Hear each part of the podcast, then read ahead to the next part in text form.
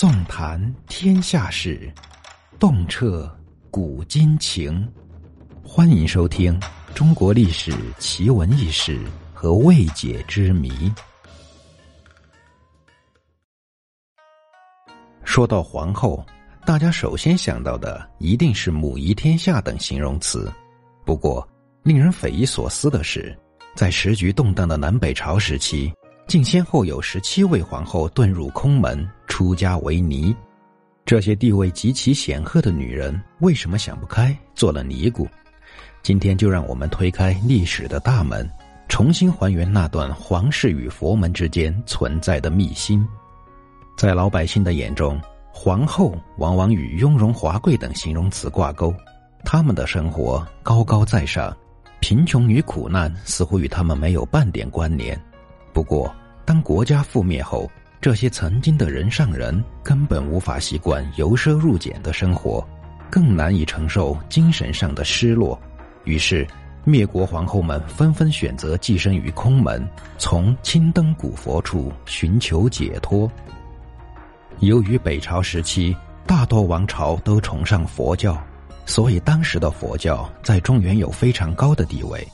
北朝时期各地寺庙林立，仅洛阳一地就有多达一千三百多座寺庙，全国总共有超过两百万名出家人。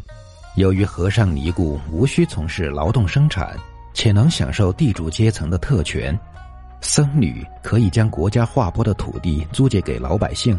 还能向民间放高利贷，通过这种方式积累财富。由此，北朝时期的僧人的物质生活非常优越，或许这也是皇后们选择出家的原因之一。当然，除了物质上的富足外，北朝皇后出家还有其他的原因，例如寺庙的清净环境有利于保养身体。此外，寺庙还能为政治敏感的王国皇后提供庇护。总而言之，寺庙成了王国皇后栖身的不二之选。与其说皇后出家后住在寺庙里，倒不如说他们搬进了养尊处优的别院中。可以说，尼姑皇后在寺庙获得的生活待遇与皇宫中并无区别。从私生活上来看，比起被打入冷宫，住在寺庙里更加自由。说起来，北朝是封建社会中的畸形期。在这样的畸形期中，难免会出现尼姑皇后这样的畸形产物。根据《晋书》记载的“二红陷于道，二合忘于佛”，可知北朝时期的统治者们普遍崇佛是有历史背景的。相传，汉明帝时期佛教流传到中土，于洛阳开枝散叶；曹魏时期佛教思想被传扬到河南地区；西晋时期。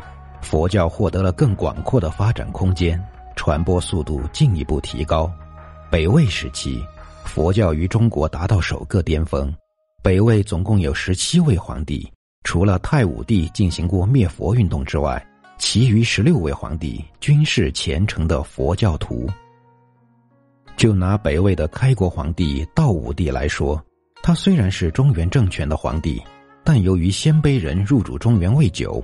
所以他对佛教缺乏了解，与西域殊绝莫能往来，故浮屠之教未之得闻，或闻而未信也。在道武帝南征北战期间，道武帝接触了大量位于各地的和尚和尼姑，对佛教产生了浓厚的兴趣。起初，本着宁信其有的态度，道武帝每见沙门都毕恭毕敬的行礼。后来。道武帝又发现佛教可以有效的收揽人心，于是便于都城大兴佛寺，在全国各地新建寺庙。道武帝规定，只要是想出家的人，朝廷一律给予优待。北齐文宣帝高阳登基时，曾将国库中的财产分成三份，将其中的一份拿出来，专门用于供养僧侣。北朝诸国对佛教的态度异常宽容。以至于和尚们的日子过得无比滋润。到了后来，老百姓削尖了脑袋想要遁入空门，因为这样就可以不是劳动生产，享受到国家给予的优厚待遇。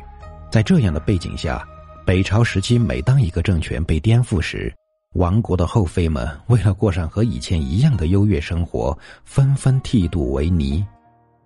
在当时，收容最多尼姑皇后的寺庙就是瑶光寺。相传，这座寺庙是各国皇帝集资新建的。北魏孝王帝元宏的皇后冯清被废除后，到瑶光寺出家为尼。北魏孝明帝元宇的胡皇后在北魏灭亡后，也在瑶光寺出家为尼。由于是官方修建的，所以这座寺庙的规模非常大。其中还有不少让亡国后妃驱使的宫女。从另一个角度来看，瑶光寺更像是一座供后妃们修养的别馆，而非寺庙。亡国或被废除的皇后失去了后宫正位，但他们仍能在寺庙中享受到高人一等的物质条件。相比于深宫中的日子，寺庙里的生活更加惬意。后妃们不但能过着和以前一样的生活。甚至还少呢，宫会内的繁文缛节，不再受各种规定的拘束。在当时，不少成为尼姑的后妃们有非常放荡淫乱的私生活，一时间，世人所认识的清修之地竟成了淫乐的场所，着实令人难以置信。